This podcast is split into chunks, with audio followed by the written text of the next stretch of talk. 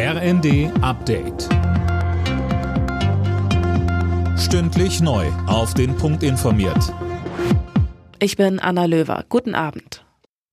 In Großbritannien endet eine Ära. Queen Elizabeth II. ist im Alter von 96 Jahren gestorben. Das hat der Buckingham Palast am Abend mitgeteilt. Mehr von Tom Husse. Keine britische Königin, kein König saß so lange auf dem Thron wie sie. Erst vor einigen Monaten hatte die Queen ihr 70-jähriges Thronjubiläum gefeiert. Zuletzt hatte sich ihr Gesundheitszustand aber deutlich verschlechtert. Aus dem Palast hieß es am Nachmittag, die Ärzte der Queen sind in Sorge.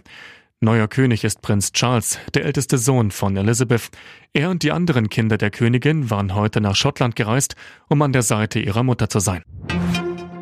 Der Bundestag hat das neue Infektionsschutzgesetz und damit auch die Corona-Maßnahmen für den Herbst beschlossen. Das Gesetz sieht eine FFP2-Maskenpflicht in Bus, Bahn, Arztpraxen und Pflegeheimen vor.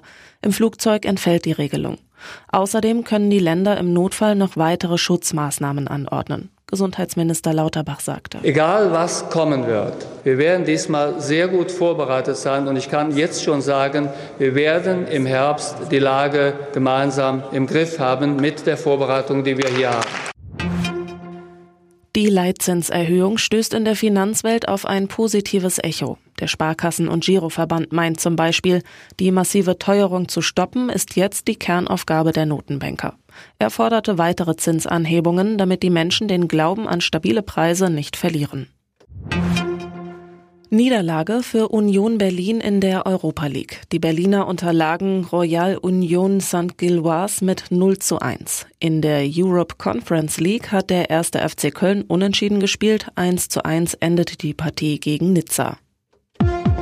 Alle Nachrichten auf rnd.de